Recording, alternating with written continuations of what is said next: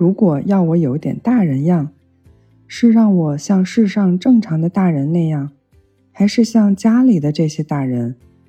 如果要我像家里的大人一样，那么也没什么难的。If I'm supposed to act like an adult, is that act like adults I see in the world or the adults in my family? Because if the ones in my family, then how hard could that be?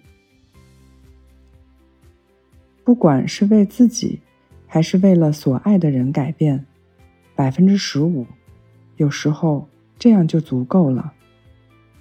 Whether it's for them themselves or for the people they love, yeah, fifteen percent sometimes that's just enough.